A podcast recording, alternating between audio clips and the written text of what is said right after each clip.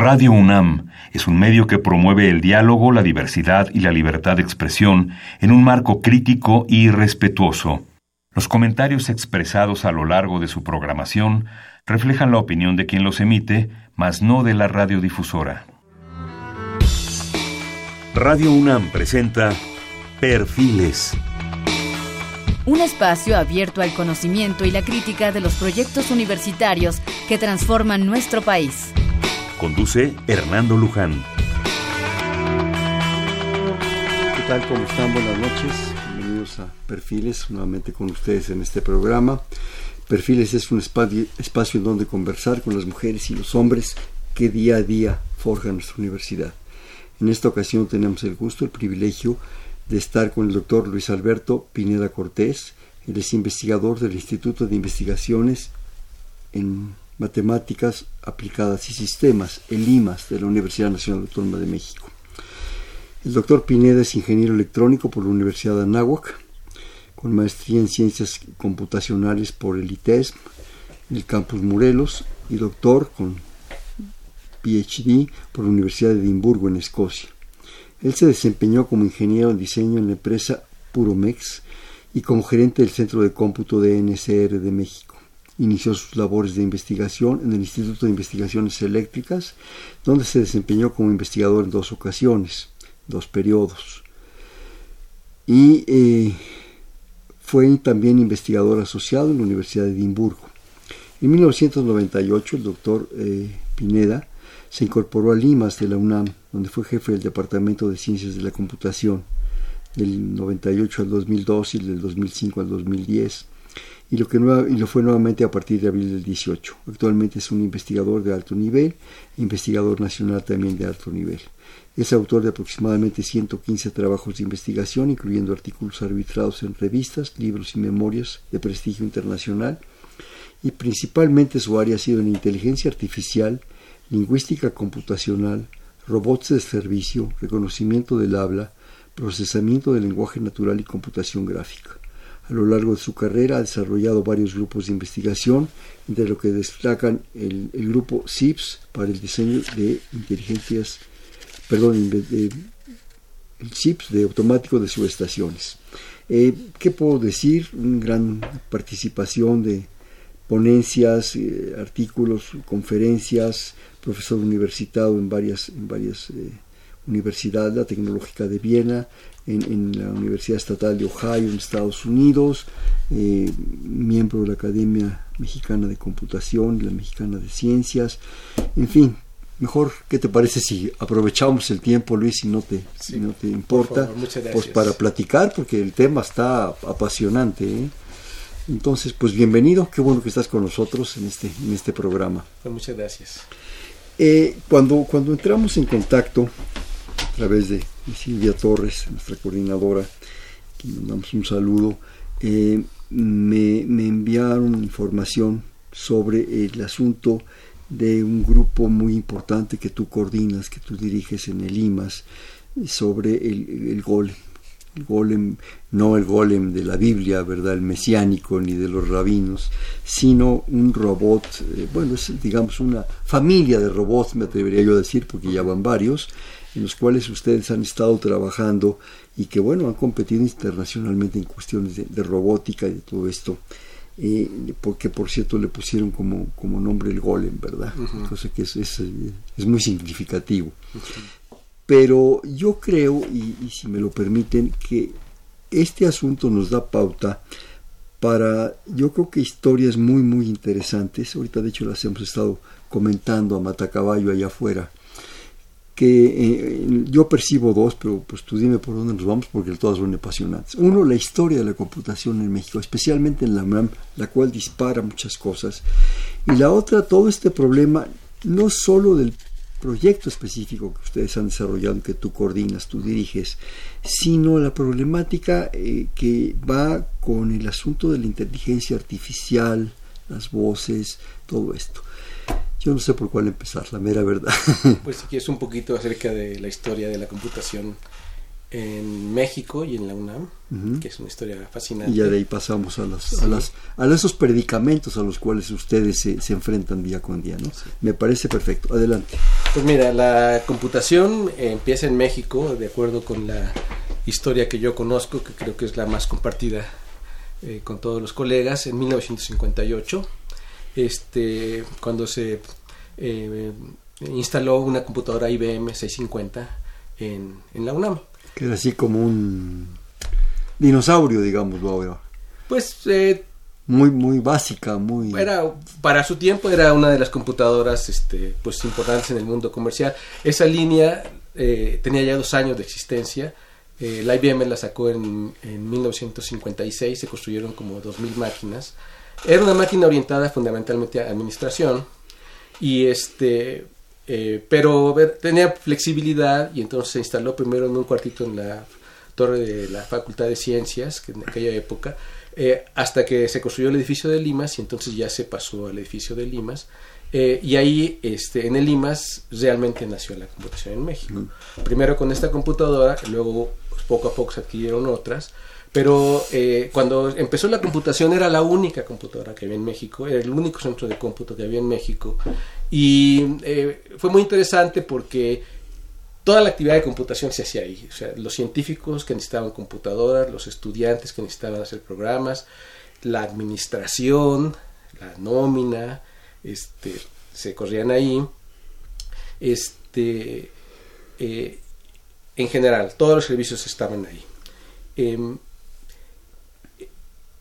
y poquito a poquito este, pues, se empezó a consolidar una máquina de gente que empezó a trabajar con computadoras.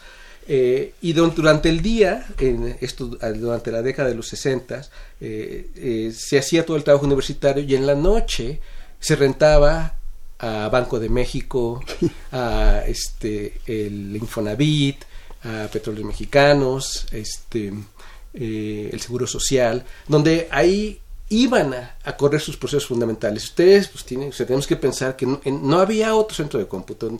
La, esa cultura que tenemos hoy día, ese imaginario colectivo de la computación, no existía. ¿Qué año estamos hablando, Luis, más o menos? esta primera década fue del 58 más o menos al 68. Mm.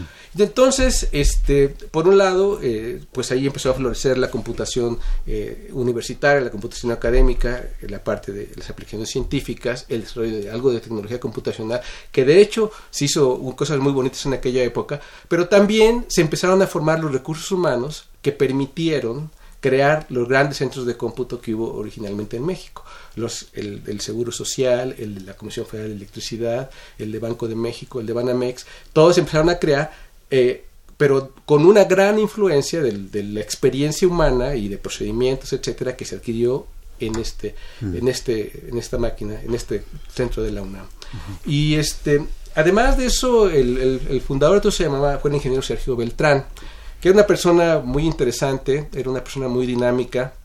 Él tenía esta cuestión visionaria de, de pues amarrar todas estas cosas que se necesitaban para poner computadoras en México, porque imagínense que no había nadie, no sé, nadie sabía lo que era una computadora, y traer una computadora para una cosa mayor, y había que tener la visión de que meter algo muy importante. Entonces él gestionó todo eso, ¿no? este, eh, y echó a andar el centro en, en, la UNAM, pero también él hizo giras con otras computadoras que se compraron posteriormente, mini computadoras, este, y fue a, a Veracruz y fue a, Monterrey y fue a Guadalajara. Promoviendo la computación. Sí, con unas mis computadoras las ponía en una camioneta que tenía y se llevaba a hacer cursos. Entonces, este, de hecho, yo, creo que el primer contacto en Veracruz, en en Guadalajara, de la computación fue a través de las giras que, que hacía él con estas mini computadoras. Que esto fue a principios de los 60 más o menos cuando se, tuvieron. Entonces hubo esa gran actividad y este y, y esto se dio en el Centro Electrónico de Cálculo. Eh, y eh, al término de esa actividad, al término de, la década, pues entonces hubo ya centros de cómputo grandes en México. Eh, claro que también había una fuerza comercial muy importante, IBM, CDC, Burroughs, etcétera.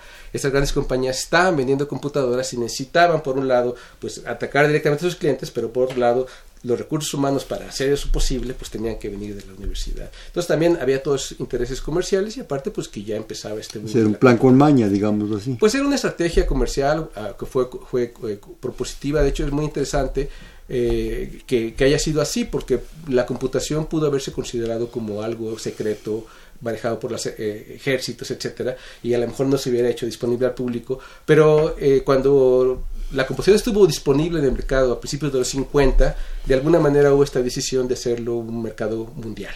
Este, que fue muy afortunado que fuera así y este eh, pero claro que detrás hubo una fuerza digamos este pues comercial muy muy importante ¿no? entonces dentro de todo este pues, pues, de estos desarrollos intereses de todo tipo pues empezó a surgir la computación poco a poco ¿no? Eh, eh, ahorita tal vez no sea tan tan este tan pues la gente diría, bueno, pues la computación está aquí, pues todo el mundo sabemos, usamos los celulares. Todos tenemos computadoras. Todos tenemos computadoras, pero, pero pensemos que en 1950 esa, no existía esa imagen colectiva de lo que era la computación. En el mundo no existía lo que es la computación. La computación realmente se inventó modernamente. La primera idea formal que tenemos de computación, de donde se considera que todo empezó, fue un artículo que escribió Alan Turing en 1936. Este, y paralelo a eso, había algunos ejercicios, unos desarrollos de proyectos de hacer máquinas computacionales este, prácticas. Y más o menos eh, en los 43-45 hubo las primeras computadoras electrónicas de propósito general, hasta esa fecha. O sea, durante la Segunda Guerra Mundial. Exacto, que fueron muy importantes para, o sea, que en ese periodo el desarrollo del proceso. Actividad.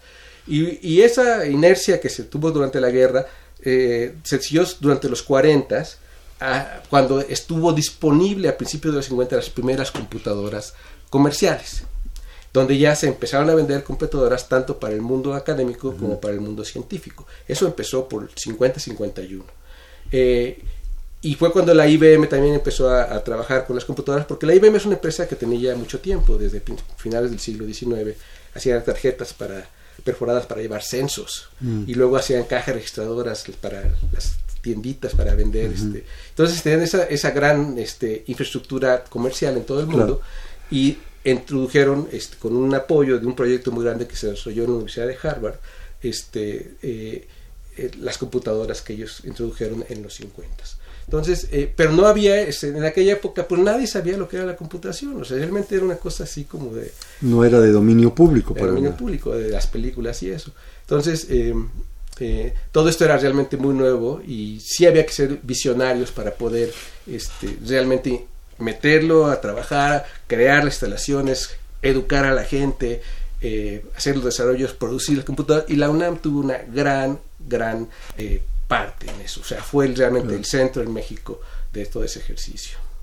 Pero por lo que nos comentábamos, no solo era para un proceso de investigación, sino de servicios administrativos. Sí, sí. Esa fue una parte importantísima en la universidad. Simplemente correr las nóminas, los cheques de pues, todo el mundo, de gente que, que tenemos el, privilegio de trabajar. Rápidamente, atendía a las necesidades de los alumnos. También. O sea, las cosas escolares. Sí, los científicos, los astrónomos, iban allí a hacer sus modelos y programar, etcétera. Pero también eh, se atendía a la contabilidad, a la administración de la UNAM. También se hacía eso y además se vendía tiempo, servicios de tiempo para las, estas compañías que ya mencionaba. Con tanto trabajo, ¿cómo no se quemaba la computadora? Pues, pues era 24 horas al día. Bueno, primero esa computadora estuvo ahí y eh, se cambió al, más o menos a los cuatro años. De hecho, esa computadora es muy desafortunado, era rentada a la IBM. Ah, ni siquiera era de la universidad. No, y cuando, cuando esa se decomisionó porque entró la siguiente generación de computadoras que compró la UNAM, esa máquina regresó y según yo sé, no sé, habría que verificarlo, fue operativa en California, en Estados Unidos, por dos años más. Todavía. sí, pero no, no, no, o sea, para, aunque para nosotros fue una máquina histórica, ni siquiera terminó su vida útil aquí en México. Oye, pero espero que le hayan borrado los, los discos y la información, si no se llevaron toda la nómina de la universidad para allá, ¿no? Bueno, no creo que se les preocupara mucho. Pues ni que fuera mucho. Para la capacidad que tenían esas máquinas en aquella época y la tecnología de, de respaldo y todo, pues realmente había muy poca información y seguro tomaron esas precauciones. Claro, pero a partir ya de, de finales de los 60, ¿cómo evoluciona? ¿Cómo cambian las cosas? Bueno, eh, porque hablabas de 58 al 68 como esta esta etapa, este proceso, ¿no? Sí. Bueno, o sea, eh, eh, la computación, bueno, ya hubo muchas fuerzas, por supuesto, no nada más la UNAM, fue un momento comercial muy importante. Participaron otras universidades de México, en particular en el norte de México, el TEC de Monterrey tuvo una participación muy importante también. Este, eh, también entró la las computadoras del, Instituto Politécnico Nacional, el Simvestab, todo. Eh, y, y, ya eh, con esta base humana entonces fue posible que hubiera esos grandes centros de cómputo durante los 70s, este, donde ya pues se acuerdan, son las imágenes de las IBM 360 y de las 370 con las cintas este, magnéticas de 1800 dpi y las consolas, etcétera. Y, eh, y, eso ya fue del dominio público de grandes empresas. Eh, y luego ya vino la revolución de las eh, mini computadoras en mediados de los 70 con las famosas PDP de Digital Equipment Corporation, que eran máquinas súper bonitas, este, con sistemas operativos ya muy parecidos a lo que tenemos ahora. De hecho, este, Unix y es de aquella época, etcétera. Y, y pues en los 80 pues ya ha habido las mini computadoras, bueno, las estaciones de trabajo y las mini computadoras y en los 90 pues ya, ya toda esa historia ya, la tenemos, ¿no? El internet, etcétera, ¿no? En esto que nos cuentas, de repente yo percibo como tres grandes campos. La máquina como tal, la, que, la que se va a producir, la que va a generar las cosas, que en un momento dado eh, pues requiere una tecnología que prácticamente avanzaba día con día, evolucionaba día con día. En segundo lugar, la gente que la bueno que la producía y que la manejaba. No solo era producir maquinitas, era generar cuerpos humanos para que generaran eso, para que los manejaran y para que tuvieran la propuesta. Y por último, los servicios porque todo eso requiere servicios, eh, refacciones, cositas, ¿verdad?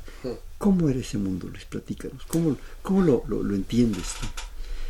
Porque yo percibo eso, ahora a lo mejor hay muchos más aspectos. Bueno, eh, en, México, bueno, en el mundo, en el mundo eh, del desarrollado, de donde, este, donde se la tecnología, eh, siempre hubo una gran densidad de recursos humanos de muy muy alto nivel construyendo y diseñando las máquinas. O sea, había compañías cuyo producto eran las computadoras. Como tal. Como tal. O sea, ellos lo que hacían eran las computadoras, en aspectos de hardware y de software. Y son, eran compañías tremendamente grandes. Eh, donde los que estaban produciendo, pues eran gente de un nivel académico extraordinariamente grande. Eh, doctores, ingenieros. Y, y el reto en aquella época y sigue siendo en esas compañías es producir un producto tecnológico eh, en cierto periodo de tiempo de alta calidad porque si no lo producen la competencia los desplaza. Claro, y además es casi inmediato. Sí, y, y es, y, ellos, o sea, esas compañías hacen alta tecnología, sí.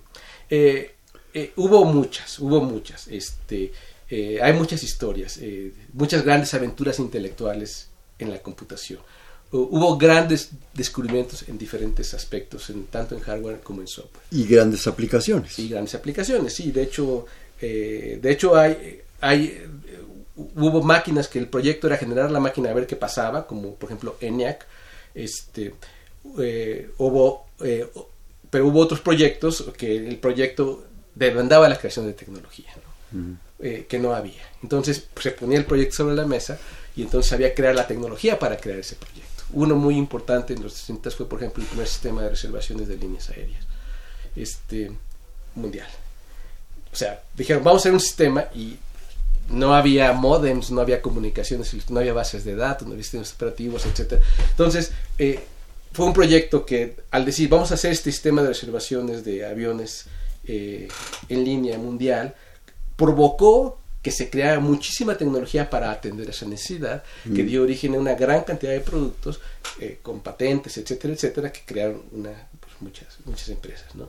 IBM jugó un papel fundamental ahí en el Watson Research Center, este, donde eh, se creó muchísima tecnología computacional y a la fecha este, eh, IBM sigue siendo muy importante, a la fecha sí, IBM me parece sigue siendo la empresa que más patentes produce en el mundo anualmente producen de 8.000 a 10.000 patentes al año. Al año. IBM, en mundial.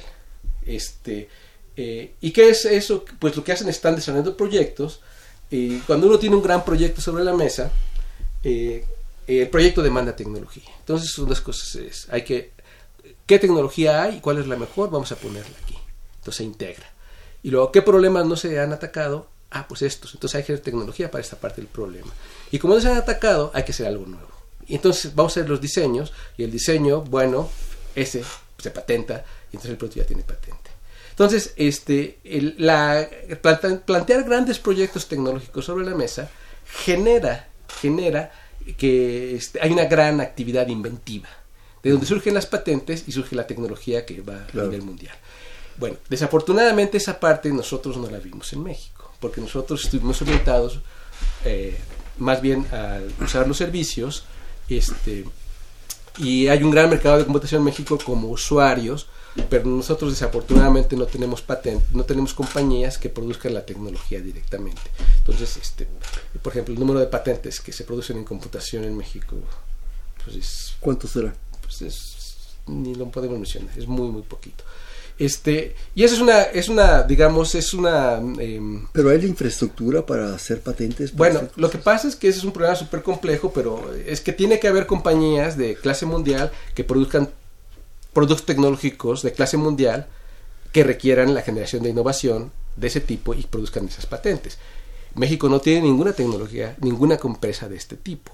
Entonces no participamos de ese proceso. Mm. Y de hecho uno de los grandes retos para el desarrollo tecnológico de México es cómo, eh, cómo generar una estrategia para que México produzca patentes, este, produzca tecnología y se incorpore al frente tecnológico mundial, como lo han hecho, por ejemplo, Corea o, o este o pero sí se está haciendo, sí se está trabajando en eso. Yo creo que muy poquito, la verdad. O sea, es todavía la lógica, la lógica comercial es México es un gran mercado para la computación y compramos una gran cantidad de tecnología.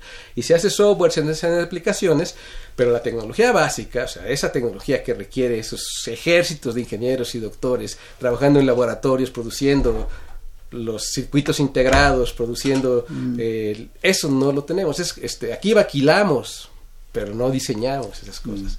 Y, eh, y, eso, desde el principio de la computación hubo gente que, que quiso impulsar esa, esa, este, esa forma de trabajo, pero, pero fue poquito el desarrollo de ciencia de la computación en México. Y de hecho, pues, eh, por ejemplo, en la UNAM podemos ver que una vez que pasó estos primeros 10 años, que yo creo que el, el gran éxito de los primeros 10 años eh, de Limas, o de lo que fue Limas inicialmente el Centro Electrónico de Cálculo, fue introducir la computación a México, crear los recursos humanos y la infraestructura para que pudiéramos realmente estar en condiciones de importar la tecnología.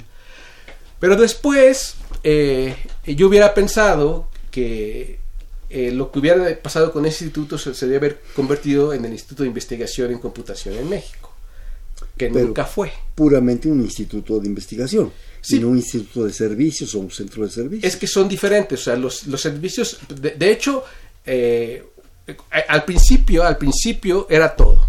Pero poco a poco, muy temprano, o sea, eh, primero, este, a que se sea todo ahí, se separó primero la, la computación este, académica. Eh, para dar servicio a los, a los, a los estudiantes, los investigadores, y de ahí surgió, de esa primera sesión surgió lo que es ahora la, la DGTIC, la Dirección General de, Tecnología de la Información, que creció muchísimo para usar la tecnología.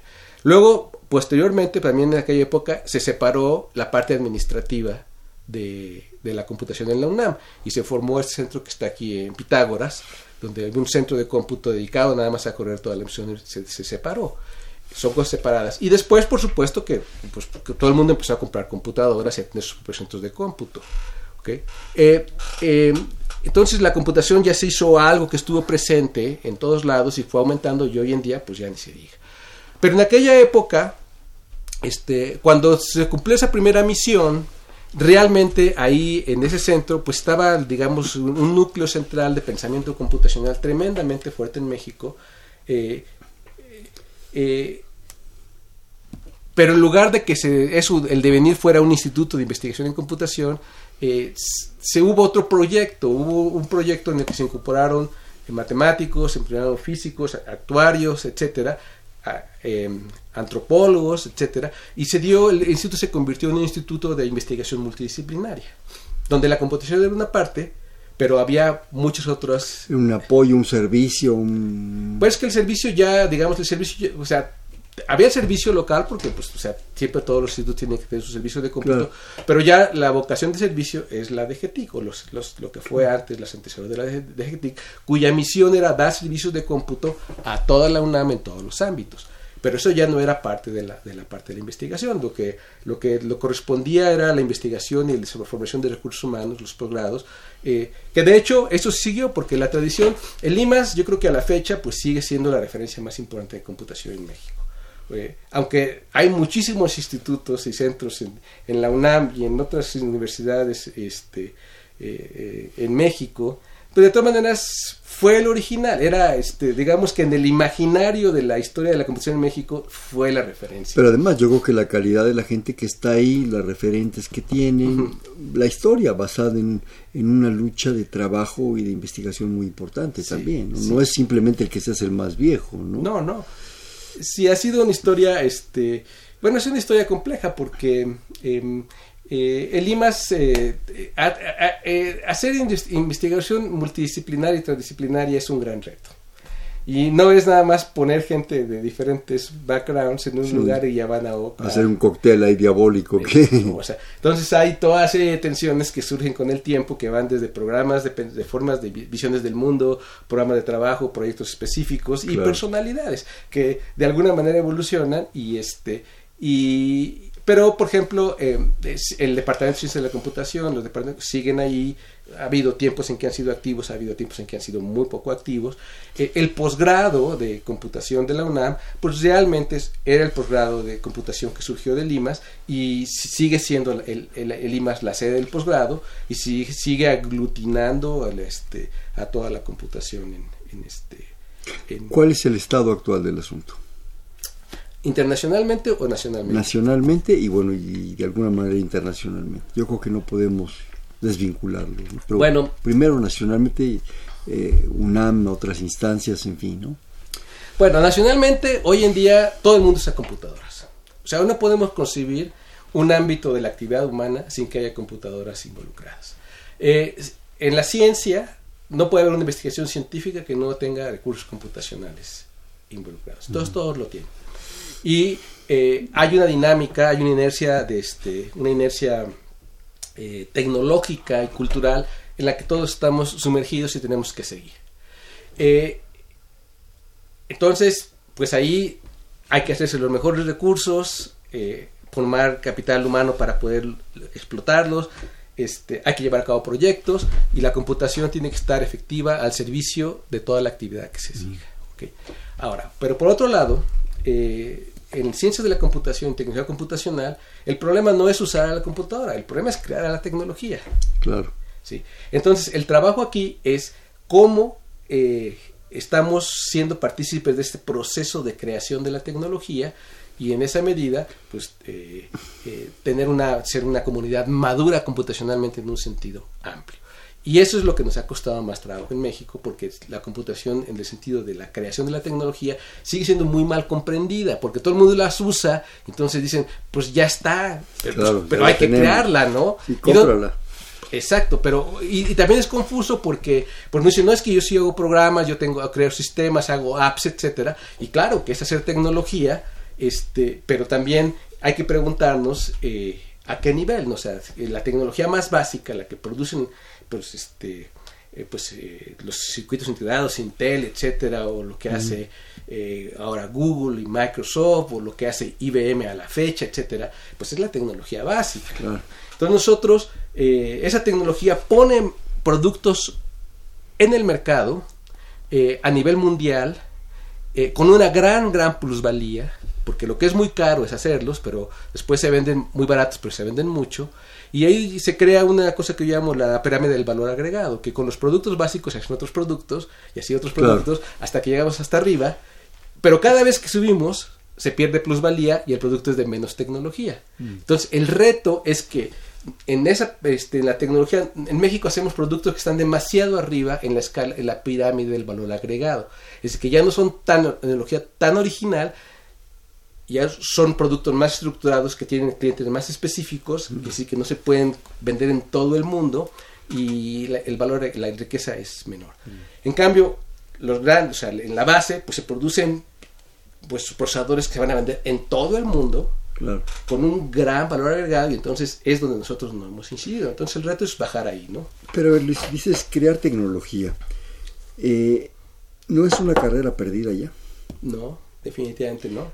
Pero tenemos la capacidad para igualar esas a IBM, esas grandes compañías que están ya años luz en términos, pues ya déjate tú de creatividad, de infraestructura. Podemos ir, ir, ir eh, compitiendo, ir... Bueno, yo soy un romántico, primero que sí, qué bueno, yo también, pero, pero de todas maneras de repente hay que regresar a la realidad también. Sí, pero yo creo que es una cuestión de estrategia, o sea, porque por supuesto que... Sí le ves posibilidades. O sea, lo que pasa es que nosotros no, vamos a crear una IBM, no vamos a un Microsoft de la noche a la mañana. Claro. Eso no va a ser, pero no va a ser así. En otros países del mundo tampoco lo hacen así. Eh, eh, eh, lo que se tiene que ir construyendo es eh, tecnología que se vaya asimilando en el mercado internacional en diferentes, digamos, grados. O sea, siendo partícipe, un este, actor de la producción de tecnología dirigida al mercado internacional e irse posicionando para producir este, productos, para producir patentes.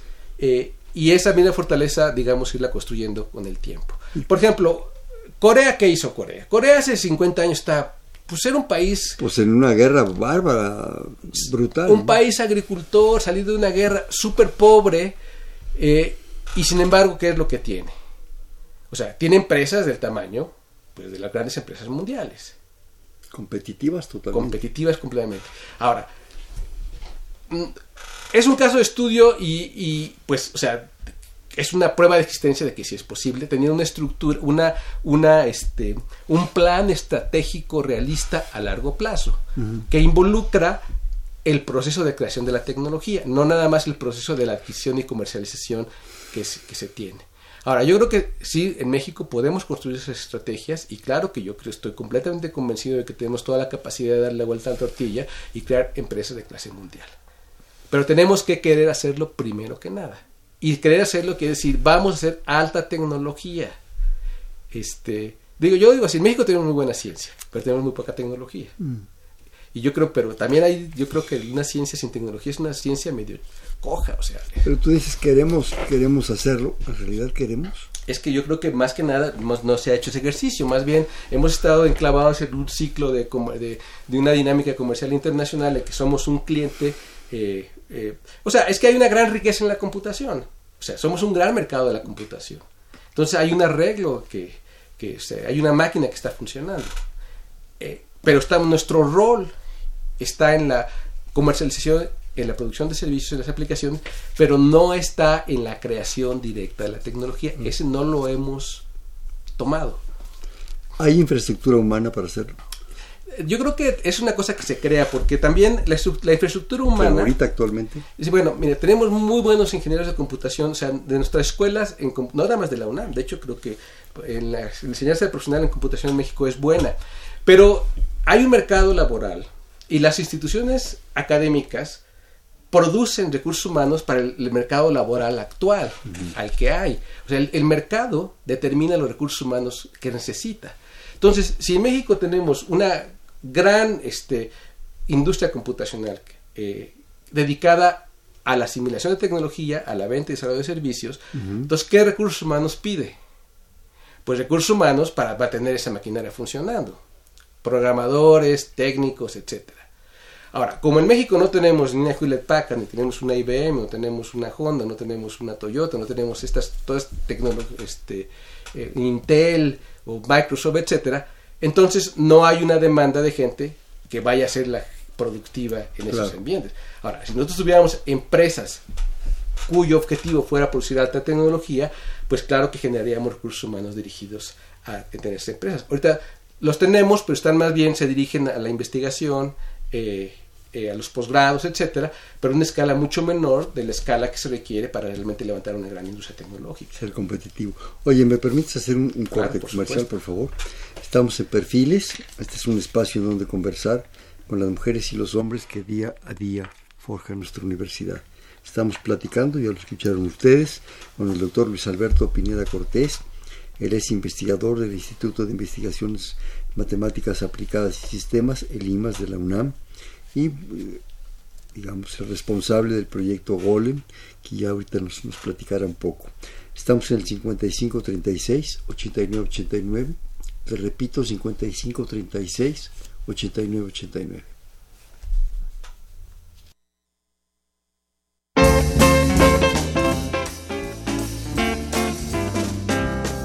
I went down, down, down to the factory early on a Monday morning. When I got down to the factory, it was lonely, it was forlorn. I couldn't find Joe, Jack, John, or Jim, nobody could I see. Nothing but buttons and bells and lights all over the factory.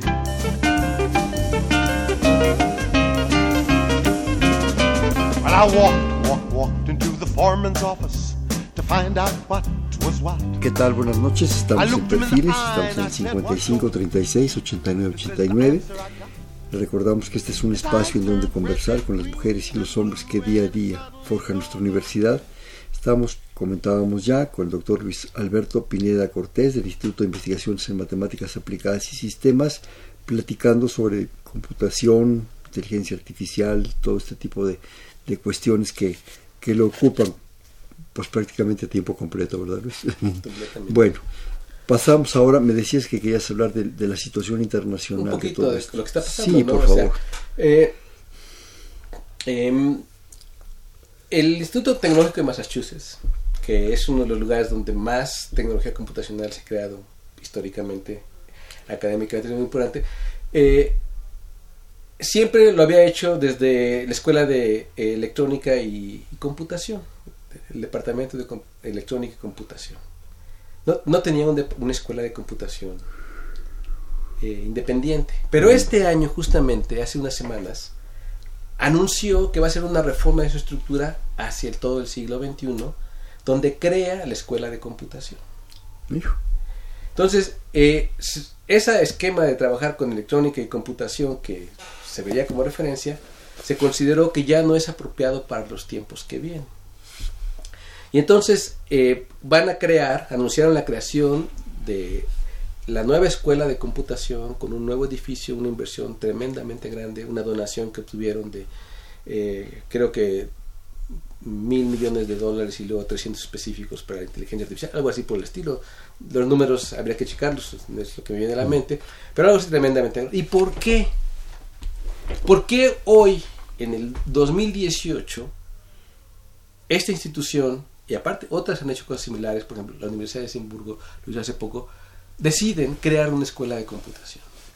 Dicen, ¿por qué? Porque computación está en todos lados y todo el mundo usa computadoras, pero eso no quiere decir que todo el mundo realmente tenga conocimiento computacional profundo y sólido, porque lo aplican a diferentes lados, pero realmente a la hora de enseñar el, currículum central de computación, pues muy poca gente lo sabe hacer. Entonces, lo que ellos tenían era una dispersión de los recursos, eh, donde había científicos de diferentes eh, ámbitos que tenían conocimientos de computación, pero también los científicos especializados en computación. Y a la hora de impartir materias, etcétera, resulta que pues nada más la parte de computación eran los que les podían dar bien porque los demás eran como su, su aplicación. Entonces, en el esquema que ellos tienen, dicen, tenemos que fortalecer el conocimiento computacional, creando una escuela de computación donde realmente se, eh, se, se, se enseñe y se desarrolle computación y que sea la que nutra a todos los demás y no simplemente tener todo disperso sin un objetivo particular. Y darle una calidad eh, top, ¿no? Académica totalmente. Y, y, eso nos pasa aquí en la UNAM igualito. Tenemos computación por todos lados, eh, pero a la hora de, de, de, que tenemos repartidos, tenemos como siete escuelas de computación. Pues en diferentes facultades. Diferentes carreras, en las diferentes facultades, en los, etcétera, diferentes posgrado. Y digamos que los recursos los tenemos todos este, dispersos. dispersos eh, y de acuerdo a esta lógica, si a lo mejor vamos a tratar de crear una escuela de computación muy sólida que, que, que, que, que atienda a la dinámica de la computación hoy en día hacia el siglo XXI y realmente reorganicemos todos nuestros recursos para dar esa coherencia, por ejemplo. ¿Sí? O sea que la situación de hoy en día en la computación requiere fortalecer el pensamiento computacional. O sea, no por el hecho de que tenemos una gran, una gran cantidad de recursos computacionales, vamos a tener mejor conocimiento computacional, porque eso se tiene que dirigir, no nada más tenemos que esperar a que pase por accidente que todos sean muy buenos computadores. Claro. Dices, requiere apoyar el pensamiento computacional. Eso implica un cambio de actitud. Eso implica un cambio de actitud desde el científico top, digámoslo así, no me gusta el término, pero el científico está en, el alto nivel, por lo mejor así, hasta la persona que cotidianamente usa la computadora. Así es. Yo mi percepción de todo esto es que eh, independientemente de esos científicos, esos ingenieros, esos investigadores, el común de los mortales subutiliza lo que es la computación. Se usa mucho para jueguitos, se usa mucho para cosas y no se entiende, no se percibe ni el potencial que tiene, ni lo que significa. Tú dime. Sí. Bueno, sí, es que hay energías tecnológicas. Me preocupa, perdón, perdón me preocupan especialmente los jóvenes, que se les va la vida en los jueguitos. Sí.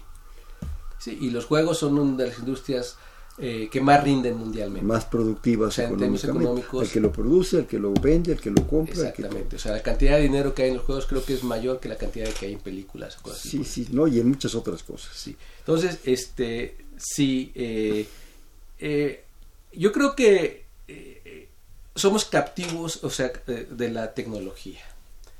la tecnología está sobre la mesa y nosotros se crea una inercia.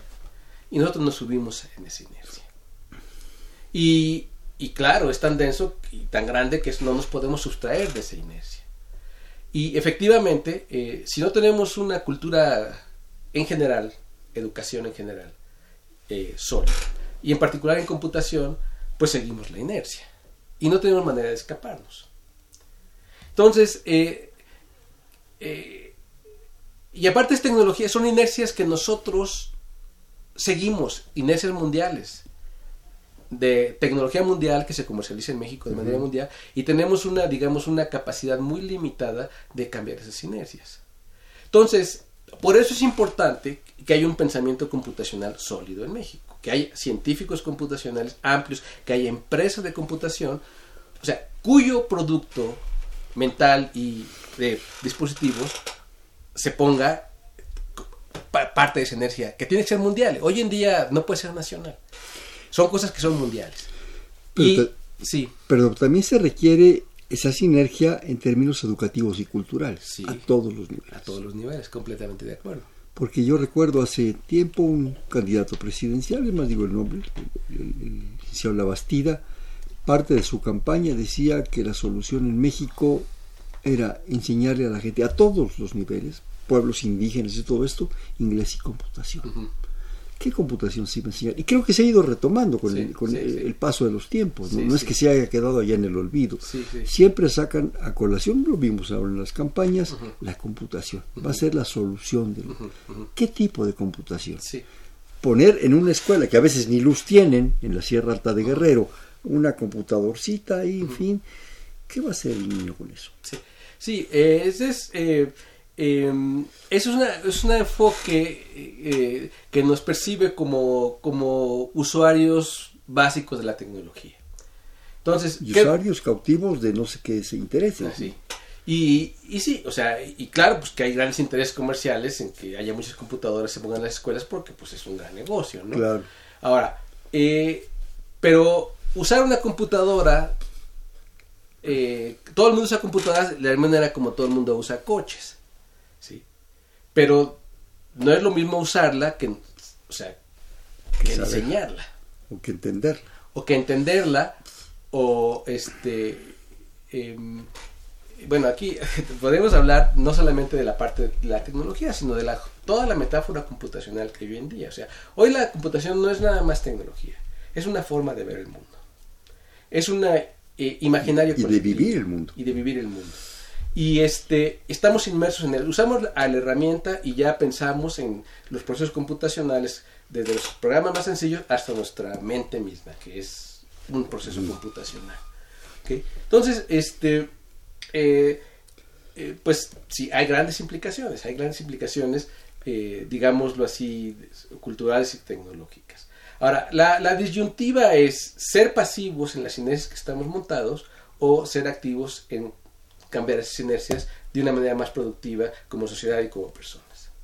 Y para eso, pues necesitamos cambiar el paradigma. Necesitamos cambiar esa idea de que simplemente somos los técnicos que usamos la computadora, básicamente. Este. Em, ahorita hay una gran expectativa de la humanidad por la computación. Estamos ahorita en una ola tecnológica donde la computación eh, es tema de, de, todo, ¿no? Están los futuristas. todos los días. Están los, eh, los eh, estrategas, los líderes de instituciones académicas, incluso los líderes jefes de Estado, Macron, este, este Trudeau, eh, han dado discursos acerca de la inteligencia artificial eh, y la importancia para detonar las economías de Francia, Canadá, no sé, de otros países.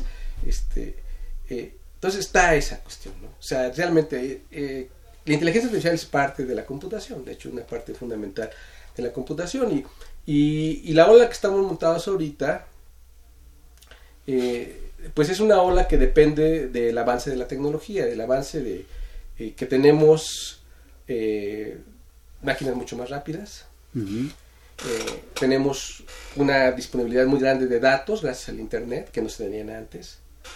Y, particularmente ha habido un desarrollo en, en unas técnicas, técnicas de, que se conocen como de aprendizaje de máquina, donde hay clasificadores, máquinas que clasifican muy bien. Este, clasifican mejor de lo que antes habíamos podido imaginar. Y con muchísimos datos y muchísima fuerza, entonces resulta que hay muchas aplicaciones, muchas aplicaciones, o sea, muchos usos de la computadora se pueden pensar como aplicaciones de clasificación. Y entonces, pero todo este boom que tenemos es eso, son clasificaciones, son programas de clasificación. Y es muy interesante, ¿no? Es muy interesante que, la clasificación, que clasificar grandes volúmenes de datos con propósitos específicos sea tan productivo. Es como intrigante además que sea así. Pero, pero te quedas en eso. Te quedas en clasificaciones, en unas taxonomías brutales de datos, de cosas, de que bueno. Entonces, ahí viene el punto, viene el punto. Porque es, o sea, es una moda tecnológica por este mismo hecho. O sea, va a dar de sí. Entonces, ahorita nos tiene impresionados porque en todos estos ámbitos ha resultado que se han logrado hacer cosas impensables con simplemente clasificar de una manera así. Pero como tú lo acabas de decir, o sea, la clasificación ni siquiera es una facultad de la mente general, es un es una habilidad que se tiene que está al servicio de las facultades. O sea, facultades de la mente son el lenguaje, son la memoria, son el pensamiento, este, que de alguna manera sigue siendo los grandes problemas eh, de, la computación, de cómo es que nosotros tenemos estos procesos de información que nos permiten pensar, nos permiten hablar, nos permiten percibir, nos permiten actuar. Y claro que la, la, clasificación es, el servicio de estas funciones es muy importante, pero las facultades son algo que es mucho más grande todavía. ¿sí? Entonces, es una moda, es una moda, o sea, porque, bueno, eh, la, tecnología computacional tiene una inercia brutal que va a durar todo el siglo XXI y quién sabe si más. Va a estar nueva la tecnología, va a haber más y más y más, va a ser impresionante. Pero también los enfoques van a ir cambiando. Y este enfoque ahorita, que es el boom de la inteligencia artificial, pues va a haber un día, y no muy lejano, en el cual pues va a pasar de moda, o sea, va a pasar de moda y va a seguir otra tendencia tecnológica, en la cual no nos vamos a librar, porque estamos sobre... ¿Cuál percibes tú? Bueno, o sea, eso no lo puedo saber porque... No, pero ¿cuál te imaginas que puede ser con toda esta experiencia? Bueno, no me gusta ser futurista. De hecho, una de las cosas que, este, que, me preocupan siempre cuando hablamos de inteligencia artificial es que se generan expectativas que luego no se cumplen. O hablamos de la inteligencia artificial. Hablo de la inteligencia artificial. Bueno, ok, este es otro tema este, muy apasionante. O sea, la inteligencia artificial como una disciplina académica, desde mi punto de vista personal, lo comparten muchos otros, no, empezó en 1950. Con otro... ¿eh? con otro artículo de Alan Turing, el mismo que del artículo del 36, que inventó la computación. En 1950 escribió otro artículo con el que empezó la inteligencia artificial. lo cual es súper interesante, ¿no? Y eh, básicamente lo que planteó Turing en este artículo del 50 fue la pregunta de si las máquinas podían pensar. Y dijo, bueno, este, pensar es una, una palabra muy cargada filosóficamente, entonces vamos a cambiarla por una prueba operativa, que vamos a ver máquinas que conversen con nosotros y, y si nos engañan en pensar que, son inteligentes, pues también son máquinas inteligentes. Y entonces dijo, y esto lo podemos hacer con computadoras. Con computadoras. Y propuso el programa de investigación de la inteligencia artificial que de alguna manera hemos seguido durante pues ya casi 70 años. Entonces, la idea de Turing era que con las computadoras podemos hacer programas que simulen todos los procesos de la mente. Y él tenía la expectativa de que con el tiempo las computadoras iban a competir con los seres humanos en todas las funciones mentales. Y en ese artículo él dio, aparte de eh, refutó algunas de las objeciones a la idea, también dio algunas de las ideas de cómo podíamos construir estas máquinas, eh, darles el conocimiento, que las máquinas aprendan, para que eventualmente las máquinas este, fueran así, cada vez más inteligentes. Y de hecho en ese artículo Turing dejó dos retos a la comunidad de investigación. Uno, que las máquinas jugaran ajedrez. Y esto, dijo, porque este, jugar ajedrez es como el paradigma de pensar. Y si tenemos una máquina que juega contra nosotros ajedrez y nos gana, pues tiene que estar como pensando. Y, y, él, eh, y el otro reto que dejó en su artículo al final son máquinas que sean capaces, él dijo, de hablar en inglés. Claro que, pues en un contexto más general, es máquinas que tengan la capacidad de usar el lenguaje natural. Ahora, y a lo largo de todos estos años hemos estado construyendo esas máquinas y muchas otras máquinas, este, digamos, que, que realizan estas funciones. O sea, que máquinas que aprenden, máquinas que hablan, eh, máquinas que razonan, máquinas que resuelven problemas, este, teoremas matemáticos y lógicos, etcétera. Y mucha de la tecnología que vemos hoy en día, originalmente computacional, surgió de la investigación de estos problemas de cómo modelar los procesos de la mente con máquinas causales, como, como las máquinas que juegan ajedrez, que son unas, son conocidas, la gente entiende, pues que está jugando contra una máquina y si no le gana, pues piensa mejor que yo, ¿no? Usaste hace, momento, hace un momento un término competir. O sea, ¿por qué competir contra una máquina? ¿Para qué? Bueno, así lo puso este eh, Turing, lo pensé la, la cuota directa de compete. Ah. Este, em, em, pues, eh, bueno, la pregunta, no sé, tiene muchas vertientes. Eh, y genera muchas confusiones. Genera muchas confusiones. por ejemplo, en el, en el caso del ajedrez, pues es un juego competitivo. Y Turing lo estaba diciendo en el momento en que estaba poniendo, en la parte final del artículo del 50, él justamente eh, eh, cuando habla del desarrollo del programa y propone las dos aplicaciones, la de que las máquinas jueguen ajedrez y la de que las máquinas hablen, eh, termina diciendo, y yo esperaría que compitan con todos los seres humanos, en, compitan en todas las funciones mentales. ¿okay? Ahora, yo no lo veo tanto de vista de competencia. A mí lo que me fascinó del programa de la inteligencia artificial este, el día que me que la comprendí, bueno, que vi que existía esa posibilidad, fue que eh, es una vía, o era una vía, para entender a la mente desde una perspectiva, eh, em, eh, digámoslo así, mm, dentro del materialismo científico. Es decir, es estudiar los procesos de la mente a través de, un, de una máquina que los modele y que sea independiente de introspección o subjetividad y todo, porque pues si nosotros construimos a la máquina y le estamos dando esa función, quiere decir que entendemos algo de esa función. Ah. Entendemos algo de esa función desde ese punto de vista. Entonces esa, esa, esa posibilidad no estaba presente hasta que teníamos la máquina computacional. O sea, el estudio de la mente ha estado desde siempre, ¿no? De los griegos, Aristóteles, este, ha habido psicología. Pero el estudio de una máquina que produce la actividad mental, eso es nuevo. Eso es nuevo. Entonces yo, cuando yo empecé a estudiar inteligencia artificial, cuando por primera vez me puse en contacto con la disciplina, eh, pues sí lo vi eso. O sea, es una modelo, o sea, podemos modelar a los procesos de la mente desde esta perspectiva, construyendo programas de cómputo. Pero no generar inteligencia. Bueno, esa es la otra cuestión, porque este em, em, es bueno, las computadoras digitales no son inteligentes en el sentido que los seres humanos somos inteligentes.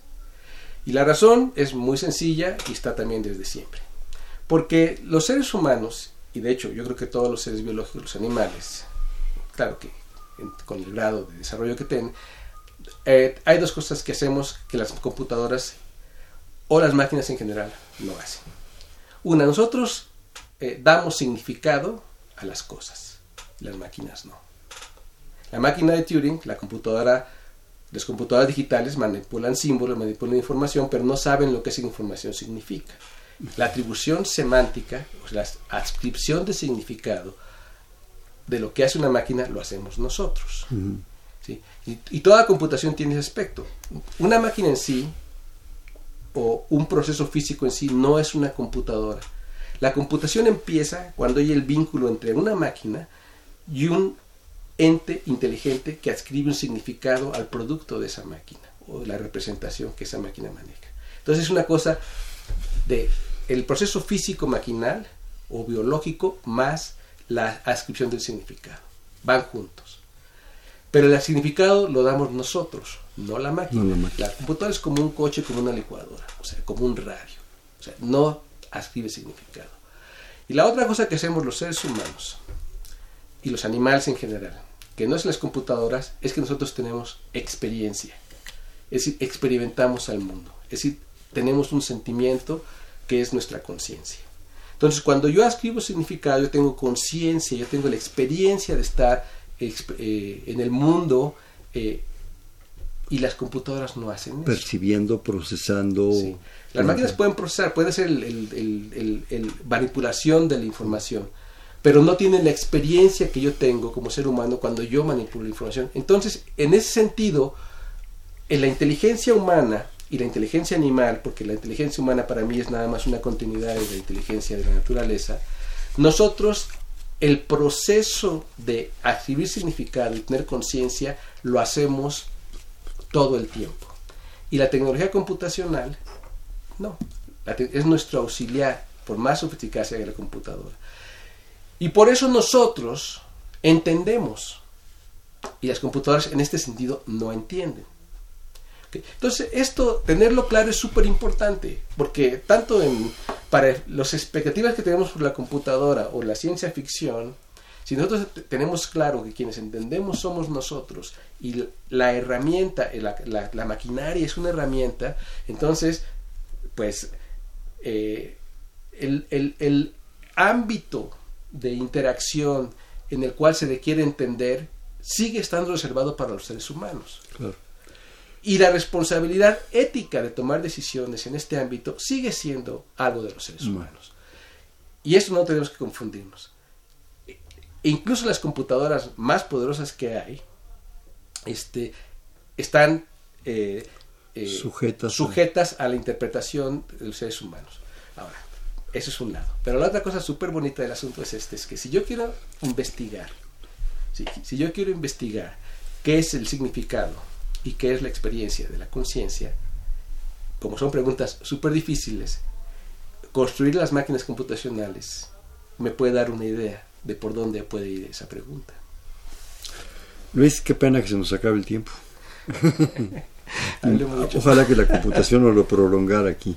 Oye, desgraciadamente el tiempo se acaba. Este, yo quisiera terminar con, con esta última reflexión tuya y rapidísimo hacer un bote pronto, te digo una palabra y me respondes inmediatamente. Computador. Humano. Inteligencia artificial. Eh, interesante. Humano. Vivo. Inhumano. Muerto. El futuro. Brillante. Este fue Perfiles, un espacio donde conversar con las mujeres y los hombres que día a día forjan nuestra universidad. Estuvo con nosotros del Instituto de Investigación de Matemáticas Aplicadas y Sistemas, el IMAS, el doctor Luis Alberto Pineda Cortés. Luis Alberto, muchísimas gracias por tu participación. Qué gusto que estuviste con nosotros. Muchísimas gracias por la invitación. En la, doctor, en la coordinación, la doctora Silvia Torres. En la producción, Euliel Maldonado, en los controles Socorro Montes, en la conducción Hernando Luján. Este fue Perfiles, un espacio en donde conversar con las mujeres y los hombres que día a día forjan su universidad. Gracias, buenas noches. Perfiles, un programa de Radio UNAM.